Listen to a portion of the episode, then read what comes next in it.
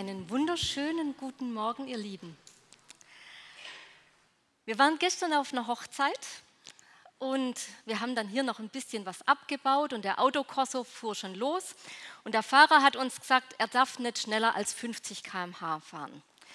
Meine Tochter und ich waren dann hier noch wirklich wenige Momente beschäftigt und wir haben gedacht, boah, den holen wir noch ein, gar kein Problem. Ja.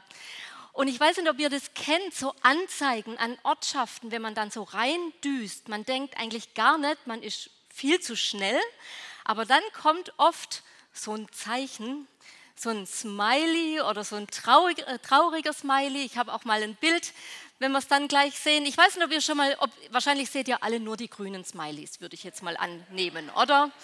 So, aber so gestern war auch das, was, was wir gesehen haben.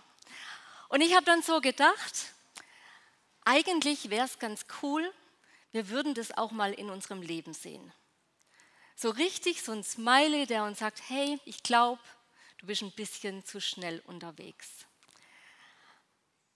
Weil ich glaube, wir leben in einer Zeit, die manchmal ein bisschen schnell unterwegs ist.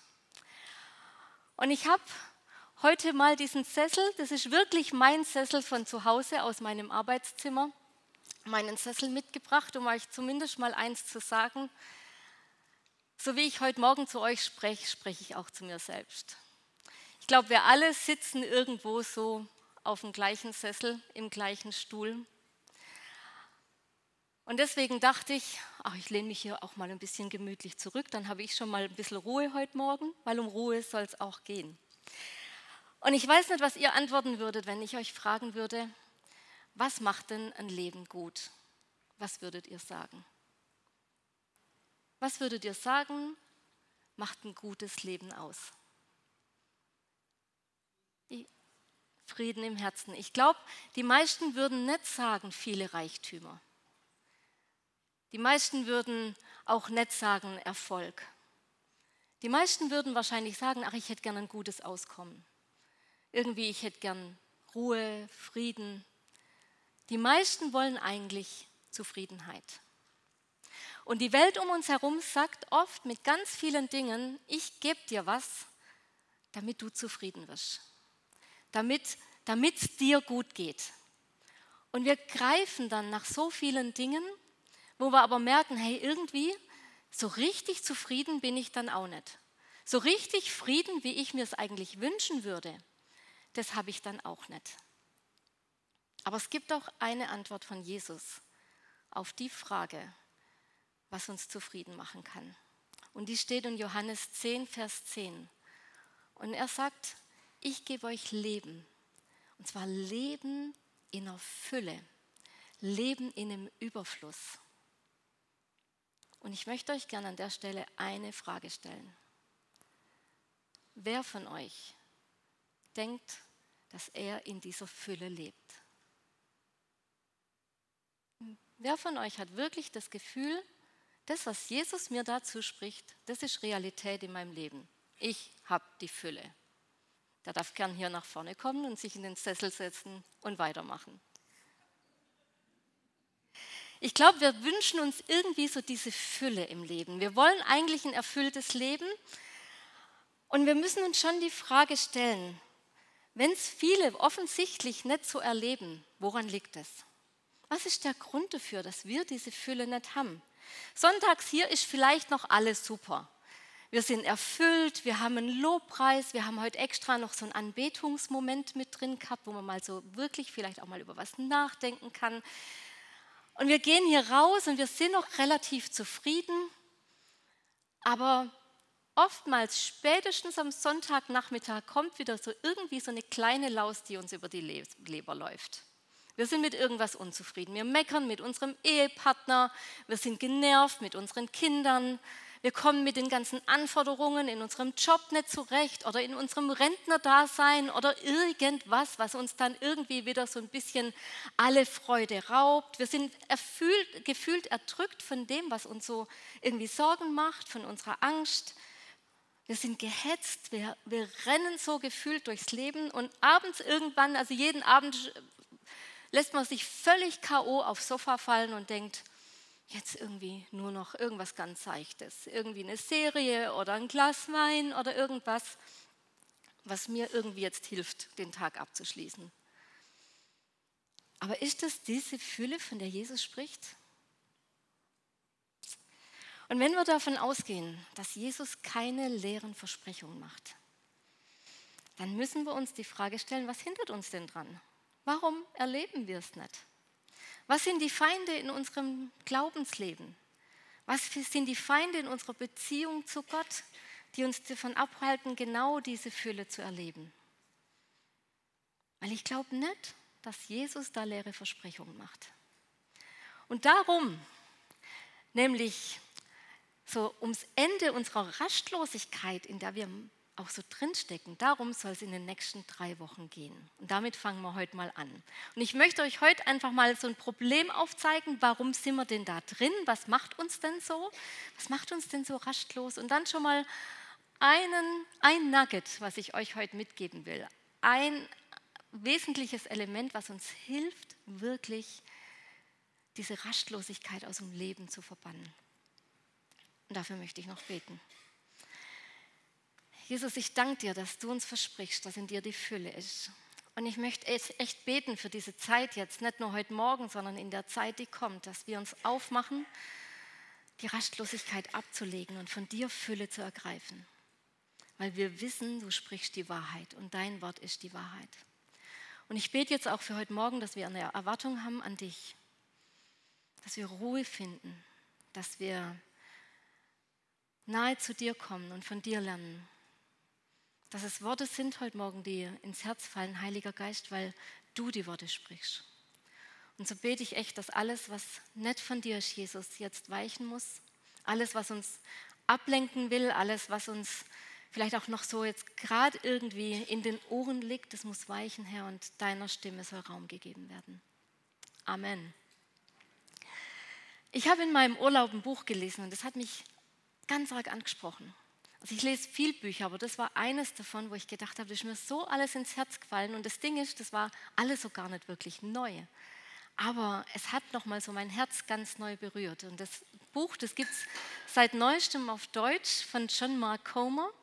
Ähm, das heißt das, das Ende der Rastlosigkeit. Und der Einfachheit halber habe ich gedacht, ich nenne auch gleich die Predigtreihe so, dann wissen wir gleich, um was es geht, weil einige Dinge davon in diese Predigten einfließen. Nicht alles, aber so ein bisschen was, ein paar Gedanken von ihm fließen mit ein. Und das Problem, in dem das aufgetan wird, oder das Problem, was, was wir oft haben, ist, dass wir in einer Zeit der Menschheit leben, in der Dinge, die passieren, in einer noch nie dagewesenen Geschwindigkeit geschehen. Noch nie war die Welt so schnell wie heute. Noch nie sind Dinge so schnell aufeinander passiert und war so rastlos wie heute. Und Geschwindigkeit ist auch irgendwie so ein neuer Hype. Schnell sein ist, ist in.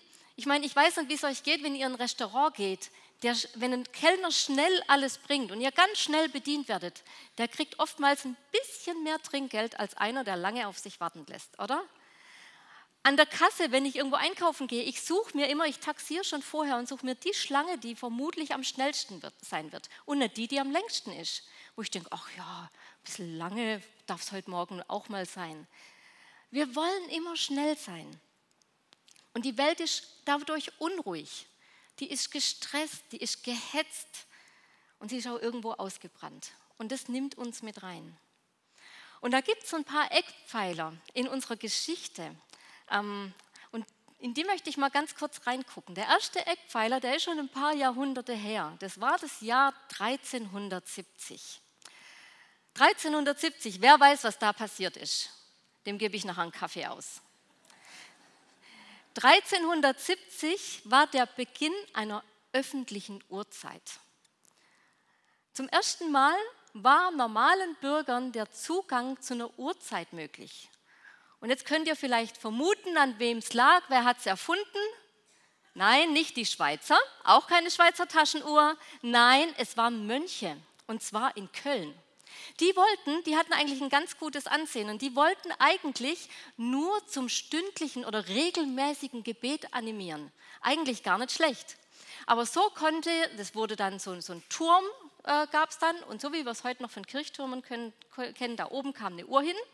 Und so konnte jeder, der über den Kirchplatz geschlendert ist, gucken, wie viel Uhr es ist. Und damals fing das Diktat der Uhrzeit an, unter dem wir heute noch drin sind. Dass wir immer alles minutengenau machen müssen. Dann der nächste Meilenstein, 1879. Dürften vielleicht schon ein paar von euch wissen, die Technikbegeisterten? Edison, die Glühbirne. Bis dorthin versammelten sich Menschen jeden Abend im Kerzenschein, so um den Tisch. Viel weiter hat die Kerze nicht gereicht. Man hat vielleicht auch irgendwelche Gasflammen gehabt oder sowas. Aber es war nachts schon relativ duster und man ist schnell ins Bett gegangen. Edison hat die Glühbirne erfunden. Da konnte Tag und Nacht das Haus schön erhellt werden. Eigentlich ganz gut. Der Nachteil ist, vorher schliefen die Menschen elf Stunden pro Nacht. Ich weiß nicht, wann ihr zuletzt elf Stunden am Stück pro Nacht, jede Nacht, nicht nur einmal im Urlaub, mal ausschlafen, jede Nacht elf Stunden. Wir liegen heute im Schnitt bei 7,45. Da wundert es mich nicht, wenn Leute manchmal sogar im Gottesdienst einschlafen. Wundert mich wirklich nimmer. Dann 2007, jetzt sind wir in der Zeit, da könnt ihr mitreden, oder? 2007, was ist passiert? Das erste Smartphone wurde auf den Markt geschmissen. Wer von euch hat heute kein Smartphone? Paar Hände gehen hoch. Ihr seid richtig gut. Ihr dürft nach vorne kommen. 2007 wird, glaube ich, eingehen in die Geschichte der Menschheit. Warum? Weil wir auf einmal so eine richtig voll digitale Welt in der Hosentasche haben. Wir haben Zugang zu allen Informationen. Wir können auf allen möglichen Plattformen unterwegs sein. Wir können tagtäglich mit so vielen Personen Kontakt haben wie noch nie zuvor. Das war früher schlichtweg unmöglich. Früher hast du einen Hörer in die Hand genommen, hast ein paar Leute getroffen, das war's. Heute hast du hunderte von Leuten, denen du pro Tag, mit denen du in Kontakt sein kannst, von denen du Informationen kriegst. Es überlädt uns vollkommen. Ganz viel ist daraus entstanden. Es gab dann irgendwann mal Facebook, auch 2007 ist es umgestellt worden. Dann kam Instagram, Snapchat, TikTok, was auch immer, diese ganzen Plattformen, diese ganzen Apps. Früher Nachrichten, Tageszeitung, finde ich vollkommen blöd der Ausdruck, das war die Zeitung vom Vortag, eigentlich hätte es Vortageszeitung heißen müssen. Du hast abends die Nachrichten guckt, heute hast du das Ding dauernd. Das piepst dauernd, wenn es irgendwas in der Welt los ist, piepst das Ding in der Tasche los, wenn du willst und so weiter. Wir haben Zugang zu unzähligen Podcasts, Videoserien, was auch immer. Wir leben in einer Welt, die uns mit einer Fülle überfrachtet an Informationen und an Dingen, mit denen wir irgendwie umgehen müssen. Werbung zum Beispiel. Früher gab es, weiß nicht, ob ihr es noch kennt, Palmolive-Werbung, die Tilly, die die Hände in Spülmittel badet. Das hatte ich dann ein bisschen irritiert, bis heute noch. Und heute, wenn du im Internet bist, du kriegst andauernd Werbung, die nur für dich passt. Da sind komplexe Algorithmen dahinter, dass du das Zeug kriegst und alles lenkt dich wieder ab und lässt dich irgendwie gucken und machen und tun. In den 60er Jahren gab es eine Prognose, dass die Leute in 50 Jahren, also vor zehn Jahren, mehr Freizeit haben werden als jemals zuvor. Ist das unsere Realität heute? Mehr Freizeit als jemals zuvor? Nein. Aber eins ist richtig, noch nie war die Welt so effizient und effektiv wie heute. Und das macht was mit uns. Wir wollen effizient und, und effektiv sein. Das heißt, wir machen ein, einfach auch nicht nur eine Sache, sondern gleich zwei, drei Sachen gleichzeitig und so weiter. Und das Schlimme, und auf, darauf will ich hinaus, wir leben in einer Kultur der Rastlosigkeit. Wir sind da mittendrin. Das waren gerade nur ein paar Streifzüge, die ich da gemacht habe. Wir leben da mittendrin in was, was uns vollkommen rastlos macht. Und wir haben aber nicht gelernt, damit umzugehen. Das hat uns einfach überrollt. Ein paar Menschen sind weise und haben gesagt, neu, nehme ich nicht, will ich nicht. Aber die allermeisten haben das. Und wenn man mal sowas beobachtet, wie jetzt auch mal vor dem Gottesdienst, wie viele Leute da noch ein Smartphone schnell checken, schnell machen, schnell gucken, vielleicht auch während dem Gottesdienst, oh, da klingelt es, mal schön gucken. das sind Dinge, die machen uns einfach, das macht was mit uns. Wir waren im Urlaub und dann war am Nebentisch eine Familie mit einem ganz kleinen Kind. Das, die, kleine Mädel war noch eine zwei Jahre alt. Und wir sind beim Abendessen gesessen. Der Papa hat Fußball-EM-Endspiel geguckt. Das Kind hat eine Serie auf dem Tablet geguckt. Die Mama haben wir nicht gesehen. Wahrscheinlich hat die gerade das Essen geholt. Keine Ahnung. Aber wir wachsen damit rein und es ist ein Stück weit Normalität. Und was ich nicht sagen will, versteht es nicht falsch. Ich sage jetzt nicht, die gute alte Zeit ist besser. Das war sie nämlich nicht. Und wir wollen auch nicht zurück in diese Zeit. Aber wir müssen lernen, damit umzugehen. Ich glaube, das ist das Wichtige. Weil worum, worum es auch geht, ist, dass es da eine ganz große Gefahr gibt. Weil unsere Seele, unser Herz, das, was uns ausmacht, ist nicht auf diese Geschwindigkeit ausgelegt, mit der wir durchs Leben hetzen. Die kommt nimmer mit. Und Stress und Hektik und Getriebensein, gehetzt sein, das ist eine Form von Gewalt gegen unsere Seele. Aber wir merken das oft erst zu spät. Rastlosigkeit, Hektik, das macht was mit uns. Und ich habe vorhin gesagt, ich wünsche mir so einen roten Smiley vielleicht auch manchmal. Und ich glaube aber, wir haben sowas. Wir haben Warnanzeichen, die uns zeigen, dass es zu viel für uns ist.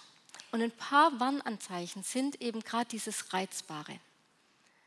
Ich bin reizbar, ich bin irgendwie, ich reg mich über Kleinigkeiten ganz schnell auf. Ich bin überempfindlich. Jemand sagt mir irgendwas und ich nehme es gleich persönlich und ich, ich, das macht was mit mir, das greift mich an. Ich habe immer das Gefühl, ich bin im Rennen. Da ist eine Kasse schneller und ich wechsle rüber. Wer von euch im Stau hält immer dieselbe Spur, egal wie die anderen an euch vorbeiziehen? Ich nicht. Ich bin immer im Rennen, ich muss immer auf der schnellsten Spur sein und so sind wir oft im Leben unterwegs. Immer schnell, immer nach vorne. Am liebsten machen wir mehrere Sachen gleichzeitig. Multitasking nicht nur irgendwie einen Podcast hören, sondern den machen wir gleich einmal auf zweifache Geschwindigkeit, dann geht es nämlich schneller, wir kriegen mehr durch, machen aber gleichzeitig noch unsere Hausarbeit. Manche schütteln den Kopf völlig unverständlich, da muss ich andere angucken, die dann sagen, ja, das betrifft mich jetzt. Aber Multitasking ist wirklich unser Wort. Effizient sein, möglichst mehreres gleichzeitig. Autofahren, einen Podcast hören und vielleicht dann danach noch oder gleichzeitig, wie auch immer, telefonieren, während man, während man was im Ohr hat. Manche können das. Wir werden aber ruhelos. Wir merken, wir können ganz schlecht entspannen. Selbst wenn dann mal irgendwie nichts ist, wir merken, wir kommen nicht runter.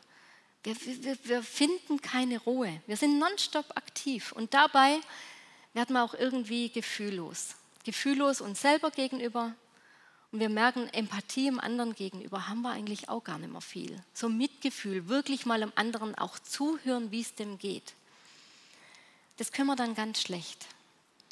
Und am Ende vernachlässigen wir auch uns selbst, unseren Körper, wir gönnen uns keine Ruhe, wir sind nur noch gehetzt, wir haben nicht ausreichend Schlaf, keine Bewegung, Essen gucken wir auch nicht nach was Gesundem, sondern wir sind nur noch, nur noch schnell. Hat jemand irgendwas von dem gar nicht? Ich sage es ja, wir haben es nicht gelernt, gesund damit umzugehen. Und ich sage es euch, mit einer gehetzten Seele können wir nicht im Reich Gottes leben. Das geht nicht. Du kannst nicht gehetzt im Reich Gottes leben. Und warum? Wir haben die letzten Wochen über auch ein höchstes Gebot was gehört, was Jesus gesagt hat, wo Jesus gefragt worden ist. Was ist das höchste Gebot im Reich Gottes? Liebe. Liebe Gott mit allem, was du hast. Und liebe deinen Nächsten wie dich selbst. Aber ist euch schon mal aufgefallen, wenn ich getrieben bin, wenn ich gehetzt bin, wer kriegt es als allererstes ab? Die, die ich liebe. Ich treibe als allererstes meinen Mann an, meine Tochter an, die, die ich gern habe. Das, das, verträgt sich nicht. Du kannst nicht jemandem wirklich richtig lieben und trotzdem völlig gestresst und gehetzt sein. Das, das geht nicht zusammen. Liebe braucht auch eins, nämlich Zeit. Liebe ohne Zeit geht nicht. Und deswegen sind Hektik und Rastlosigkeit und Liebe wie, wie Öl und Wasser. Das, das, das verbindet sich nicht, das geht nicht zusammen. Hektik macht ein geistliches Leben eigentlich unmöglich. Nicht nur schwer, sondern unmöglich. Und gerade in dem Buch, was ich vorhin genannt habe, da ist ein Zitat von einem Pastor, nämlich John Ortberg. Und der sagt, für viele von uns besteht die Gefahr nicht darin, dass wir unseren Glauben aufgeben, sondern dass wir so abgelenkt, in Eile und beschäftigt sind, dass wir uns mit dem Mittelmaß zufrieden geben. Wir streifen unser Leben nur am Rande, statt es wirklich zu leben. Und dieser Satz hat mich in meinen Innersten getroffen. Und ich habe gedacht, ich möchte mich nicht mit einem Mittelmaß zufrieden geben. Das möchte ich nicht. Ich möchte diese Fülle. Ich will kein Mittelmaß und ich möchte auch nimmer so abgelenkt sein. Weil ein überfrachtetes und überlastetes Leben ist nicht das, was Jesus für uns möchte. Wir sind eingestiegen mit dem Vers aus Johannes 10. Ich aber bringe Leben und dies im Überfluss. Und zu diesem Vers gehört noch was vorneweg. Und da steht, der Dieb kommt nur, um zu stehlen, zu schlachten und zu vernichten. Und wir leben in dieser geistlichen Dimension, dass dann Dieb unterwegs ist, der was stehlen will. Und der Dieb, der Feind, da stellen sich manche so vor, wie so ein kleiner roter Zwerg mit Hörnern, der, keine Ahnung, irgendwie so mit so einem Dreizack kommt. Aber manchmal kommt ein Dieb auch einfach nur so oder in einer anderen Form und versucht uns was zu stehlen. Und Corrie ten Bohm, eine Überlebende der Konzentrationslager, die war in Auschwitz, die hat mal gesagt, wenn der Feind dich nicht zum Sündigen bringen kann, dann hält er dich beschäftigt. Und da ist was Wahres dran. Und Corrie ten Bohm hat gar nicht mal unsere Zeit erlebt. Da war, das war eine Zeit, wo die Kultur, noch nicht so gehetzt war. Und jetzt sagen vielleicht manche, ich bräuchte nur ein paar Stunden mehr Zeit am Tag, dann würde sich das alles regulieren. Bisschen mehr Zeit. Ach, der Tag heute, noch zwei Stunden mehr und ich hätte alles wegschaffen können. Noch ein bisschen mehr. Aber ich glaube nicht, dass ein Mehr an Zeit uns helfen würde. Es geht nicht nur um, um, Handys und Smartphones und so, aber da kann man relativ gut gucken, an welchen Tagen man extrem viel drin unterwegs ist. Und wenn ihr das mal guckt, wie die Auslastung ist, diese, diese Zeit, die man da drin ver, verbringt, ist es meistens an den freien Tagen so ein richtiger Peak nochmal nach oben. Das heißt, wenn wir mehr freie Zeit hätten, würden wir sie nur wieder irgendwie verdatteln, irgendwie verbringen, irgendwie wieder zuschustern, mit irgendwas nochmal füllen. Aber wir hätten unterm Strich nicht mehr Ruhe, nicht mehr Erholung.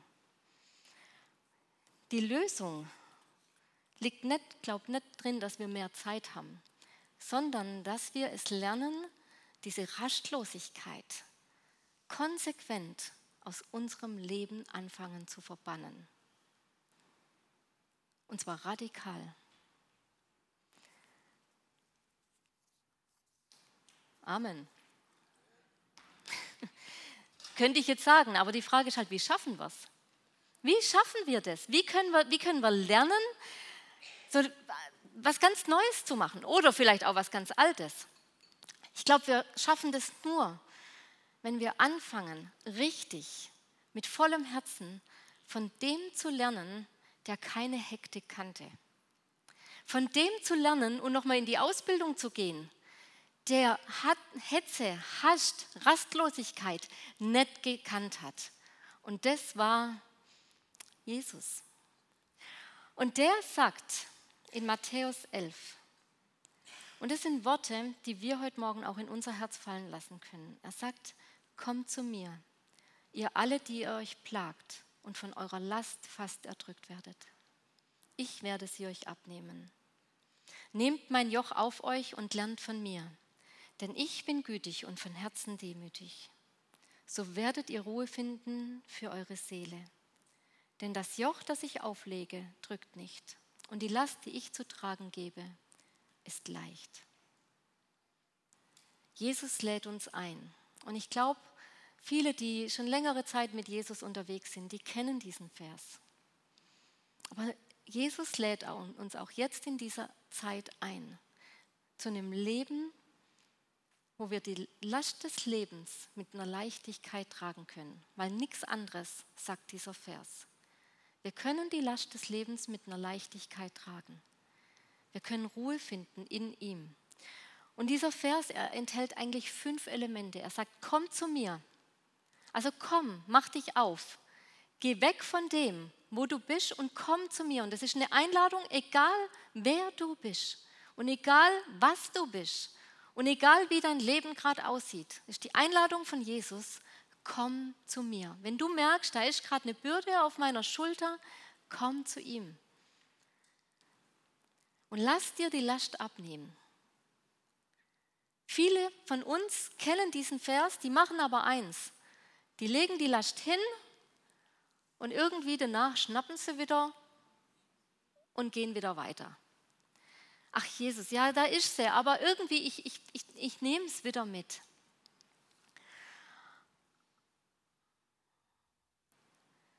Aber das ist nicht die Fülle. Denn was wir oft vergessen, ist, dass da ein Tausch drin steht.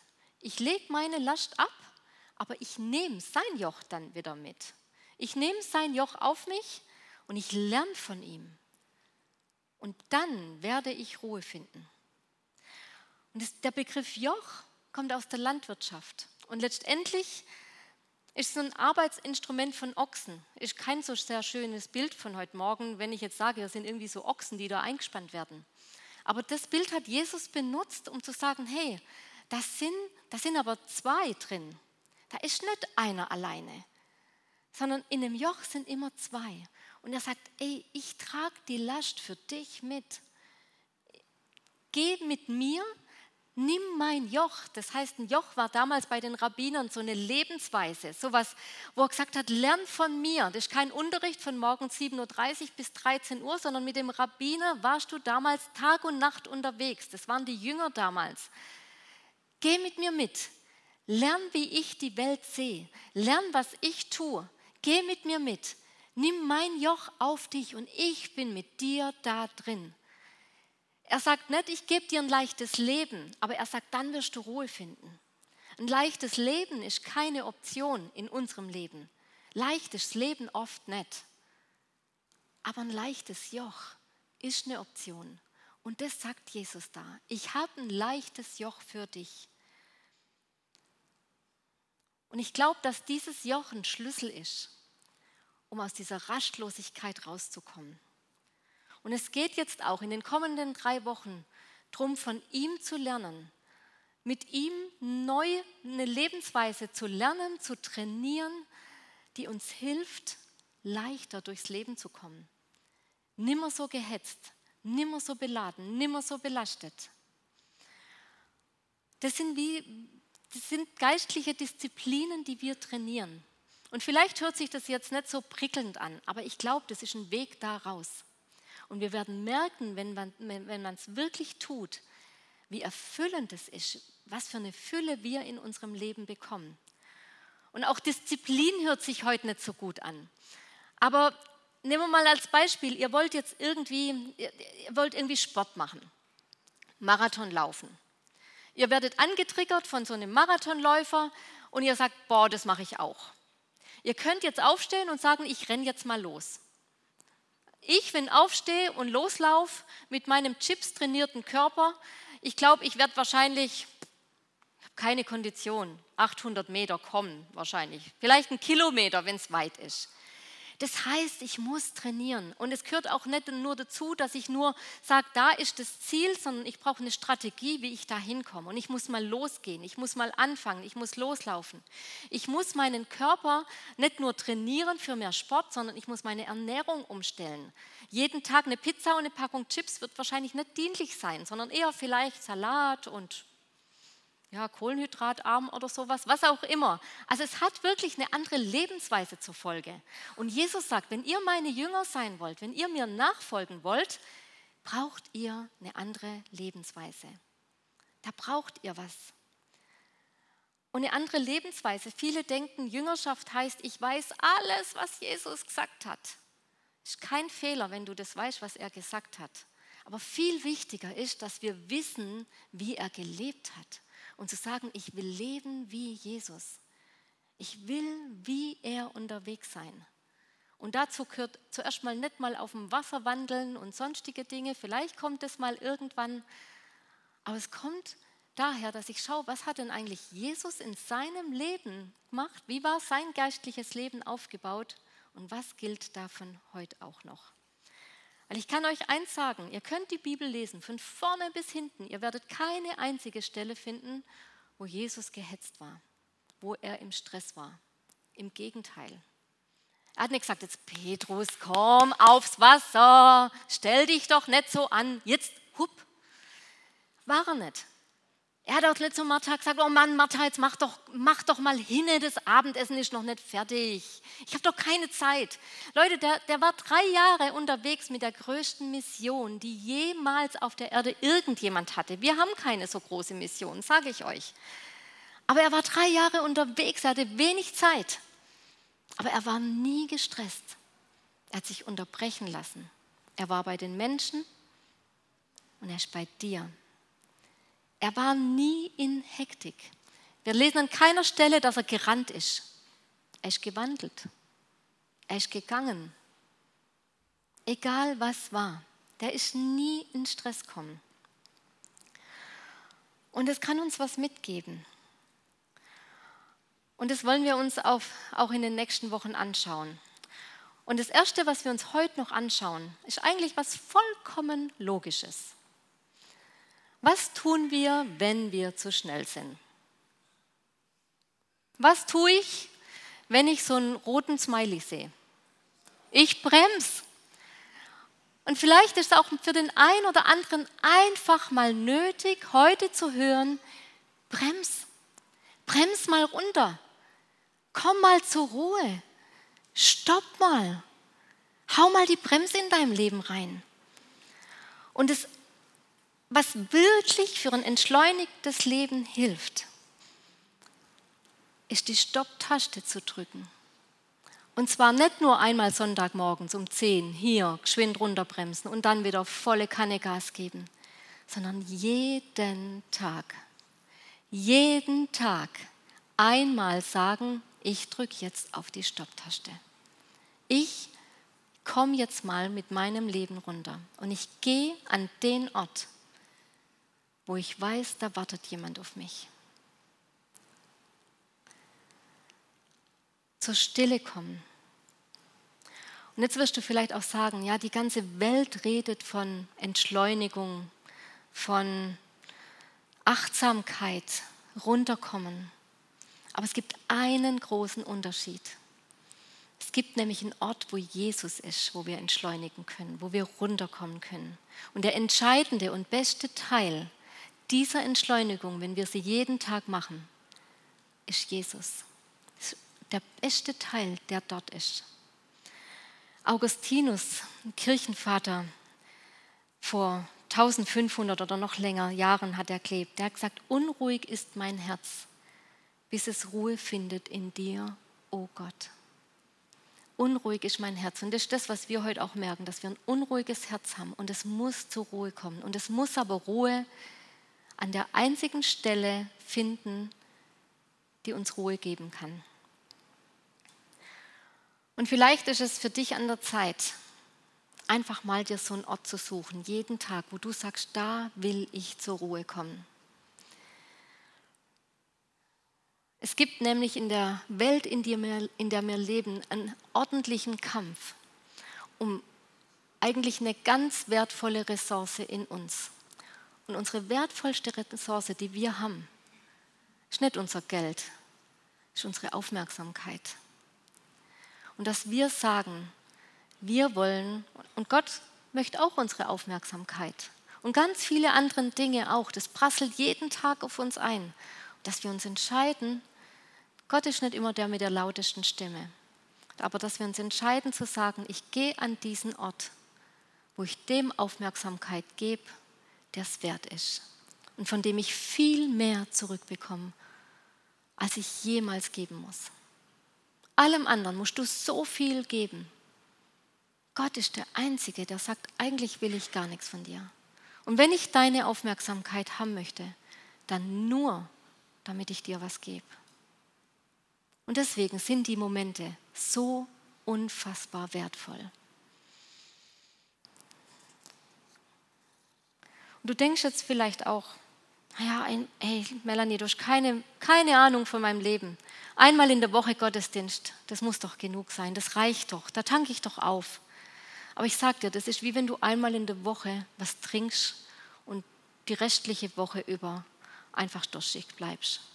Und Gott bietet dir an, da gibt es einen Ort mit einer Quelle, wo du jeden Tag kommen kannst, um deiner, deinem Herzen, deiner Seele was zu trinken zu geben, wo du einfach erfüllt wirst und wo du merkst, wenn du es machst, dass du weniger gereizt bist, weniger empfindlich, weniger gestresst, weniger gehetzt, weil du einmal im Tag einen Ort hast, wo du wirklich richtig zur Ruhe kommen kannst und auftanken kannst für alles, was dieser Tag bringt. Und ich möchte dir eine ganz persönliche Frage auch am Ende stellen. Anfang war die Frage der Fülle. Und jetzt ist so diese Frage, auf die du mir keine Antwort geben musst, aber die du für dich beantworten kannst. Wie viel Zeit verbringst du jeden Tag mit deinem Gott? Wie viel Aufmerksamkeit gibst du ihm? Wie viel Zeit schenkst du ihm? Und damit meine ich jetzt nicht, ich höre einen Podcast unterwegs irgendwas Aufbereitetes, sondern wirklich, wie viel Zeit gibst du Gott, dass er zu dir sprechen kann, dass du mit ihm im Gespräch bist. Ich habe gerade gesagt, bei einem Läufer, es braucht so eine Strategie, es braucht nicht nur ein Ziel. Wenn ihr euch jetzt das Ziel setzt, ab morgen starte ich durch mit meinem Gott. Ich glaube, wir werden in einer Woche wieder da sitzen und sagen, es hat nicht so ganz geklappt. Ich glaube, wir brauchen eine Strategie. Und ich möchte euch einfach noch meine Strategie mitgeben. Weil ich kann euch sagen, man kann im Reich Gottes arbeiten, man kann für Gott arbeiten und trotzdem am Wesentlichen vorbeigehen. Auch wir, die im hauptamtlichen Dienst sind, müssen uns diese Zeit wirklich nehmen und uns dazu entscheiden. Es gibt Leute, die sagen, ach, ihr werdet doch fürs Predigen und Beten bezahlt. Ja, auch. Aber da ist noch viel mehr drin. Und ich glaube, so wie wir braucht jeder diese Zeit. Diese Zeit, wo man sagt, ich entscheide mich dafür. Und darum braucht es eine Strategie. Und eigentlich ist diese Strategie ganz einfach. Es braucht Zeit, es braucht einen Platz, es braucht einen Plan und es braucht Gebet. Es braucht Zeit. Und bei mir, ich sage es euch nur, wie es bei mir ist. Viele haben diese Zeit morgens gleich nach dem Aufstehen. Das funktioniert bei mir nicht wirklich, weil da meistens ist dann noch mein Mann da und dann redet man noch was und so. Dann habe ich nicht wirklich diese Ruhe. Und dann muss ich erstmal mit dem Hund Gassi gehen, weil sonst steht der da und ist schon ganz aufgeregt, wann es endlich losgeht. Meine Zeit ist, wenn ich vom Spazierengehen zurückkomme. Dann habe ich da meinen Platz. Und dieser Platz sollte immer derselbe sein. Der kann mal Sommer und Winter wechseln. Im Sommer kann man auch mal im Garten einen Platz haben und im Winter vielleicht auch in meinem Sessel. Aber deswegen habe ich euch heute auch oder habe ich heute hier so meinen Sessel dabei. Es braucht, braucht diesen Platz, auf den ich mich freue. Und ich sage es euch, nehmt immer denselben Platz. Warum? Weil wir Menschen Gewohnheitstiere sind. Man merkt schon daran, ihr sitzt hier morgens, sonntags meistens an demselben Platz oder im selben Bereich. An einem anderen Platz fühlt ihr euch irgendwie nicht richtig aufgehoben, oder? Ist doch so. Also sucht euch, sucht euch immer denselben Platz und sagt, das ist, jetzt kommt mein Herrlichkeitsmoment. Jetzt kommt der Moment, wo ich sage, Gott, das ist unsere Quality Time. Nicht meine Me-Time. Meine Me-Time bin ich mit mir allein. Ich brauche Quality Time mit meinem Gott. Und dann komme ich erstmal zur Ruhe. Ich lasse zwei, drei Minuten vergehen, wo ich einfach nur da bin. Da bin mit Gott. Und dann kommt der Plan. Ich kann jetzt die Bibel nehmen, irgendwo aufschlagen und denken, oh, das sagt mir heute, aber weiß nicht, irgendwie bin ich jetzt falsch gelandet. Ich nehme mir in dem Buch Kapitel für Kapitel, jeden Tag ein Kapitel. Und dann, dann habe ich so einen Zusammenhang. Das ist meins. Macht euch einen Plan, wie es euch, es euch passt. Und in diesem Kapitel, dann lese ich das durch. Und dann nehme ich mir mit diesem, in dem Kapitel einen Satz raus und sage, Gott, der spricht mich heute an. Was willst du mir damit sagen? Und dann werde ich still. Und das ist eigentlich der wichtigste Moment. Ruhe, zur Ruhe kommen, stille sein. Und dann kommt das Gebet. Und wenn ihr das nicht gewohnt seid, ruhig zu sein, ruhig zu sein, mal ganz still zu sein, nichts zu haben. Wichtig, Handy auf Flugmodus stellen vorher. Uhr ablegen, wenn ihr sowas habt wie ich. Einfach jede Ablenkung draußen lassen. Und wenn ihr es nicht gewohnt seid, Ruhe zu haben, dann kann das ganz schön herausfordernd sein in den ersten Tagen. Weil Stille sind wir gar nicht mehr gewohnt. Weil wir alle Stille füllen, die wir haben, mit allen möglichen Dingen. Und dann kommt Jesus, der sagt, komm her zu mir, die du mühselig und beladen bist. Ich will dir was geben und das will ich jeden Tag erleben. Und ich glaube, wir nehmen uns was. Wir nehmen uns was und wir geben uns was mit was halb, halbem zufrieden. Wir geben uns mit was zufrieden, was nicht vergleichbar ist, wenn wir diesen Moment nicht haben. Und deswegen schenke ich euch jetzt noch eine Minute Ruhe. Bevor wir wieder irgendwas machen, in ein Lied reingehen und uns wieder beschallen lassen, komm doch jetzt mal zur Ruhe.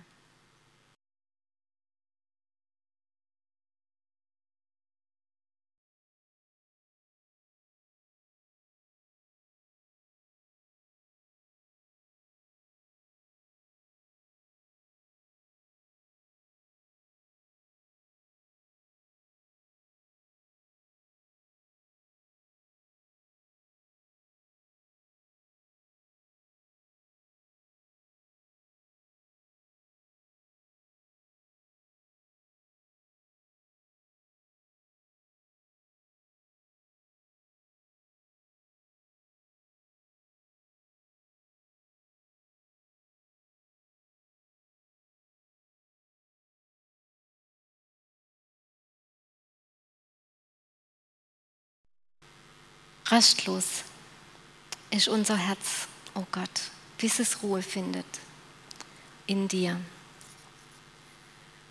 Kommt zu mir, ihr alle, die euch plagt und von eurer Last fast erdrückt werdet. Ich werde sie euch abnehmen. Nehmt mein Joch auf euch und lernt von mir, denn ich bin gütig und von Herzen demütig. So werdet ihr Ruhe finden für eure Seele. Denn das Joch, das ich auferlege, drückt nicht. Und die Last, die ich zu tragen gebe, ist leicht. Amen.